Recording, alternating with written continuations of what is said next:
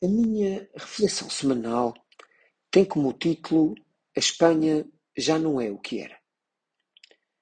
Poucas horas após as eleições legislativas, a Espanha vê-se confrontada com um impasse político, que apesar de não se traduzir num estado de ingovernabilidade, enfrenta um processo complexo de alianças que ameaçam a estabilidade governativa. O bloqueio político espanhol tenderá sempre a ser resolvido.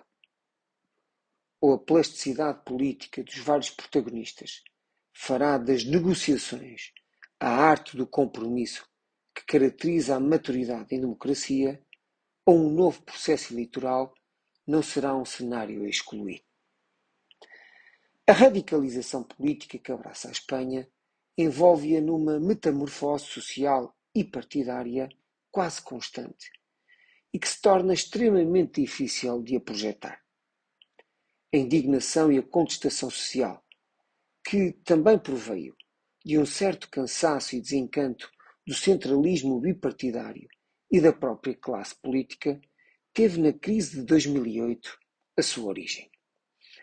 O aprofundamento de medidas austeritárias e alguns escândalos de corrupção impactaram de tal forma a sociedade espanhola que justificaram indignação enquanto resposta social, contribuindo assim para a implosão do sistema partidário em Espanha. O aparecimento de novos movimentos e partidos políticos tiveram uma forte repercussão na ação política dos dois grandes partidos do establishment espanhol, o PSOE e o PP. O consenso tradicional foi rompido, favorecendo uma maior amplitude de alianças, pelo menos mais observável no campo da esquerda, mas que configura a polarização política que se vive atualmente em Espanha.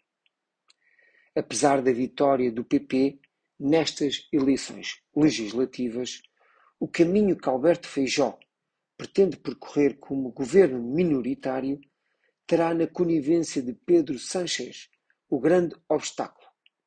Contudo, apesar da democracia depender de consensos, não serão os pactos de centralidade que darão a governabilidade à Espanha. A Espanha já não é o que era. A todos os ouvintes, o resto de uma boa semana.